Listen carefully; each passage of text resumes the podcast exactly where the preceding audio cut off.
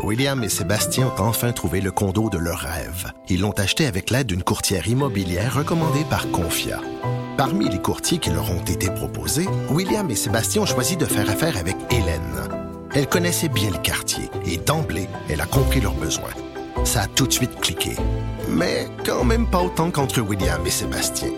Confia, on se dédie à l'espace le plus important de votre vie. Confia fait partie d'Espace Proprio, une initiative de Desjardins. À. À gauche, à droite, au milieu. Tout le monde est le bienvenu. Jusqu'à 13, vous écoutez Trudeau le midi. Cube Radio. On parle de politique américaine avec euh, Luc La Liberté qui est avec moi en studio. Bon midi, Luc. Bon midi, Jonathan. Bon, 24 ans plus tard, qu'est-ce qu'on retient des, euh, des retombées de la sortie euh, de Robert Mueller sur, sur son rapport? Est-ce que Donald Trump est dans le trouble? Est-ce que les démocrates, il y a une position commune qui se dégage? On en est où 24 ans plus tard? Pour Donald Trump, j'ai l'impression que ça change relativement peu de choses au sens où il était déjà au cœur d'une foule d'enquêtes à la Chambre des représentants. C'est toujours embêtant. C'est toujours embêtant parce qu'il n'arrive pas à se laver les mains totalement de ce dossier-là. Il peut pas être blanchi complètement. J'imagine que ça le fatigue. Avoir le nombre de gazouillis puis le ton des gazouillis ce matin, je pense qu'il est encore contrarié par, euh, par ce dossier-là. Ceux qui ont la patate chaude entre les mains maintenant, ce sont les démocrates. Donc, Nancy Pelosi au premier chef. On a eu le temps de l'aborder un petit peu hier, mais il y a une pression accrue. C'était déjà le cas avant que M. Mueller le prenne la parole hier. Donc, il y a une pression accrue aujourd'hui pour que Mme Pelosi dise, allons-y, ouvrons les vannes, puis entamons une procédure de destitution. Même si du côté démocrate, on sait très bien qu'au Sénat, on n'aurait jamais le nombre de votes nécessaires pour destituer M. Trump, ce serait vraiment, mais alors là, vraiment euh, une surprise totale si, des, si un grand nombre de sénateurs ben républicains devaient se tourner contre leur président. Reste que ce que souhaitent les démocrates qui veulent la procédure de destitution, c'est que ben il faut enquêter dans une procédure de destitution et que là, il n'y a pas de frein il n'y a pas de, de, de, de, bras de fer entre l'exécutif et le législatif. Le Congrès, la Chambre, on a le droit dans une procédure de destitution de demander des documents et il faut les obtenir. Puis les deux euh, les deux affaires précédentes pour des destitutions, c'était Bill Clinton et ça a été Richard Nixon aussi. Et rappelons-nous que M. Nixon euh, était parti quand on avait exigé un certain nombre de documents ou de preuves, puis qu'il n'était pas prêt à les fournir. Lui a préféré quitter. Parce qu'il n'y en a jamais eu de destitution. Jamais. Dans l'histoire des États-Unis, c'est ça qu'il faut toujours C'est venu, venu prêt à une seule fois et c'est au 19e siècle que ça s'est passé, après la guerre de sécession. Ça donne une idée. Le président Johnson s'en était tiré à l'époque par une seule voix ah au Sénat. Oui, c'est vraiment un vote qui était spectaculaire. C'est quoi? C'était, il avait décidé de nommer un général. Il allait à l'encontre de la volonté des républicains. En fait, c'est le vice-président, c'est celui qui prend le pouvoir après l'assassinat d'Abraham Lincoln. Et quand Lincoln est assassiné, les républicains décident de se livrer un bras de fer avec le démocrate Johnson. Et M. Johnson avait défié, c'est une, une technicalité, le tenor of Office Act. C'est-à-dire que pour nommer un nouveau général, il aurait dû attendre d'avoir l'assentiment des législateurs républicains et il ne l'a pas fait. Donc, il y avait un argument légal ou constitutionnel qui était fair play dans ce jeu-là, mais c'était aussi une grande rivalité politique. Les républicains voulaient absolument, eux, détruire ou asservir le Sud à ce moment-là. Puis ils avaient M. Johnson qui leur mettait des bâtons dans les roues. Donc, c'était aussi très, très politique à l'époque deux des plus euh, populaires présidents américains, Lincoln et Kennedy, tous les deux assassinés, tous les deux remplacés par des Johnson. c'est ça? Il y a plein de petits hasards ah, y a, Et, c'est parce qu'il y, y, a une limite à ce jeu-là, parce que si nos auditeurs vont en ligne et qu'ils s'amusent à établir les comparaisons entre les deux, il y a certaines choses qui sont vraies, mais ça a circulé il y a quelques années, puis ça revient ponctuellement. Il y a une limite à ce jeu-là de comparaison, et il y a des choses dans ce que vous allez voir qui sont sur Internet qui sont fausses. Donc, il y a on, du fake news. On, voilà, on peut arrêter le jeu, monnaie, puis dire non, là, c'est l'observation était, était Mais oui, ah, tout à fait, vraiment. Euh, donc, Nancy Pelosi, est-ce qu'elle elle semble vouloir s'amender, changer sa position? Comment qu'elle a réagi au cours des dernières heures? Euh, elle semble pas vouloir broncher sur ce sujet, ne pas bouger. Je pense que ce qu'elle voit, elle, c'est carrément l'élection de 2020. Et ce qu'elle dit, c'est on va perdre. Et si on donne l'impression aux Américains de s'acharner contre Donald Trump, euh, on va payer le, le, gros prix. Elle a probablement en mémoire ce qui était arrivé à l'époque de Bill Clinton, où les républicains s'étaient acharnés. M. Clinton est allé jusqu'au bout du processus, mais il n'y a pas suffisamment de démocrates qui avaient décidé de se tourner contre leur président. Donc, M. Clinton était demeuré en fonction et les républicains avaient perdu gros dans ce jeu-là. Euh, on avait mis de côté finalement les frasques de M. Clinton et on s'était concentré sur ce n'est qu'un jeu politique et finalement les républicains ont essayé de salir au-delà du raisonnable M. Clinton et on a pu, on a plutôt choisi de punir les républicains aux élections suivantes. Donc c'est probablement ce que Mme Pelosi a en tête et c'est peut-être la raison pour laquelle elle se dit laissons aller les petites enquêtes qu'il y a déjà en cours ouais. puis sinon tournons-nous vers autre chose, tournons-nous vers des soins de santé, tournons-nous sur la question de l'avortement, mais allons vers des débats sur lesquels on a peut-être plus de choses à offrir puis qui sont plus importants pour nos concitoyens qu'une procédure de destitution.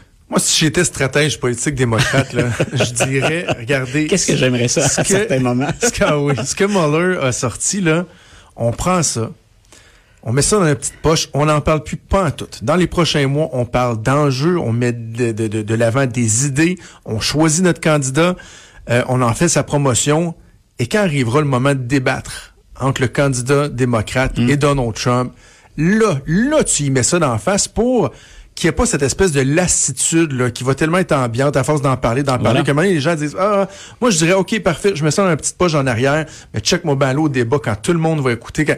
Là, là, on va le confronter le Et président. déjà, tu vois, moi, je serais même prêt à faire le jeu avec nos auditeurs souvent. Quand on ouvre une émission, quand on ouvre une chronique en disant on va parler de Mueller, pour bien des gens, c'est quoi on parle encore de ça? Parce que ça fait deux ans qu'on ne vrai. parle que de ça. Ça revient toujours. Si à chaque semaine, on a toujours trois ou quatre sujets tous les deux à proposer, combien de fois on avait M. Mueller ou l'enquête Mueller ou la Russie qui revenait là-dedans?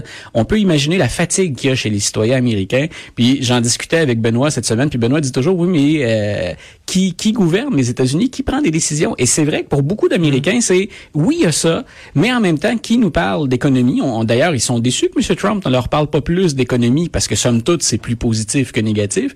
Puis en même temps, ben, il y a d'autres enjeux sociaux, d'autres enjeux politiques avec lesquels on aimerait bien débattre, plutôt que de toujours revenir sur cette enquête-là. Donc, ta stratégie est probablement pas bête, et c'est peut-être ce que, pas probablement bête, elle n'est pas bête, mais c'est probablement que Madame, Madame euh, Pelosi. Pelosi a ça, a ça en tête, elle aussi. Et Joe Biden, qui semble se diriger pas vers un couronnement, mais jusqu'à maintenant Ouais. vers une victoire, il aura assurément ça dans sa petite poche, lui aussi. Parlant de ceux qui gouvernent les États-Unis, Oui. le vice-président américain Mike Pence a Oui. débarqué en sol canadien un peu plus tôt cet avant-midi à Ottawa.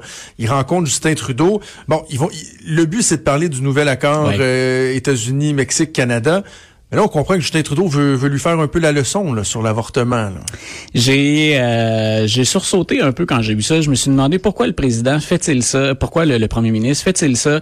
Avec un vice-président qui, au plan idéologique, est assurément un conservateur et quelqu'un dont on discute encore devant les tribunaux des lois anti-avortement qu'il a passées à l'époque où il était lui-même gouverneur de l'Indiana. Ah Donc, il est dans l'actualité, M. Pence, pour cette question-là. Donc, je me suis dit, la logique ou la stratégie mexicaine, canadienne et celle de l'administration Trump, c'est mettons de la pression sur les démocrates pour qu'on vote en fonction du nouveau traité ou de la nouvelle mouture de, de l'entente commerciale dès cet été. Et je me suis dit, M. Trudeau cherchait-il à rassurer les Canadiens? Parce qu'on voit qu'il y a des mouvements plus conservateurs au Canada aussi. Pourtant, Andrew Scheer, je pense que c'est ce matin ou hier, M. Scheer a dit non. Oubliez ça, ça va pas venir des Ouais. conservateurs, une discussion sur l'avortement.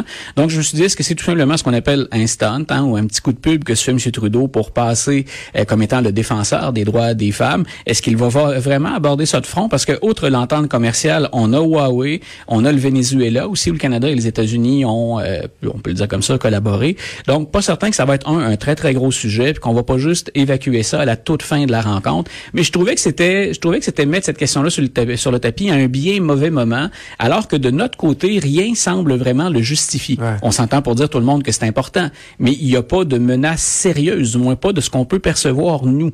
Donc, pourquoi relancer ça avec le, vice-président, sachant qui est le vice-président? Justement, mais le vice-président Mike Pence, au, au, euh, au-delà de ses idées qui sont bien connues, son, Ouais. son attitude dans ce genre de situation-là, est-ce que c'est quelqu'un qui, contrairement à Trump, va rester très diplomate, euh, va éviter Ouais. les coups de gueule ou il pourrait dire à Justin Trudeau, mêle-toi donc tes Christy d'affaires, le même Non, je pense, je pense qu'il va, je pense qu'il va acheter la paix ou qu'on va trouver une petite formule polie. Mais d'ailleurs, les rapports entre M. Trudeau et M. Pence ont toujours été courtois, ce qui n'a pas été le cas avec M. Trump. On se rappelle du sommet dans Charlevoix, puis des, des gazouillis présidentiels une fois à bord d'Air Force One. Donc, je, je pense que M. Pence va, il est beaucoup plus, euh, il est beaucoup plus traditionnel dans sa façon de faire de la politique. Puis il sait très bien quels sont les enjeux des relations avec le Canada.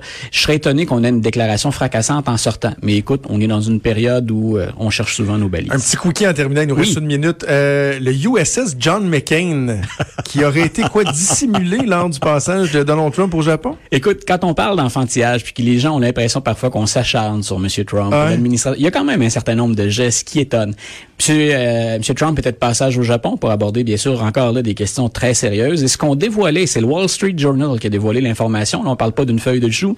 grosso modo, ce qu'on a dit, c'est il y aurait eu une demande de l'administration Trump. Il y a un navire qui s'appelle le John McCain qui honore finalement les militaires de la famille McCain parce que le grand, le, père de M. McCain s'appelait John mhm. aussi. Donc le navire s'appelle John McCain. Et il y aurait eu, c'est un, un porte-avions, il y aurait eu une demande pour déplacer le porte-avions pour pas que M. Trump le voit, ne soit soumis à la vision du nom McCain.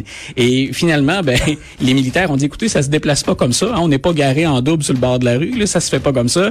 Et on a plutôt dissimulé le nom de John McCain. Et ce matin, et ce matin, M. Trump a dit, non, non, j'aurais jamais demandé ça. Donc, allez savoir, toujours est-il que ça s'est fait. Mais en tout cas, j'ose croire que c'était pas la demande du président parce que là, franchement, c'est bien on tombe vraiment dans, dans, dans, les choses de bas étage. Hey Luc, un gros merci, on se reparle la semaine prochaine. merci à toi. Et on t'écoute à tous les jours avec Benoît Dutrisac. C'est déjà tout pour nous. Il y a Antoine Robitaille qui s'en vient avec là-haut sur la colline.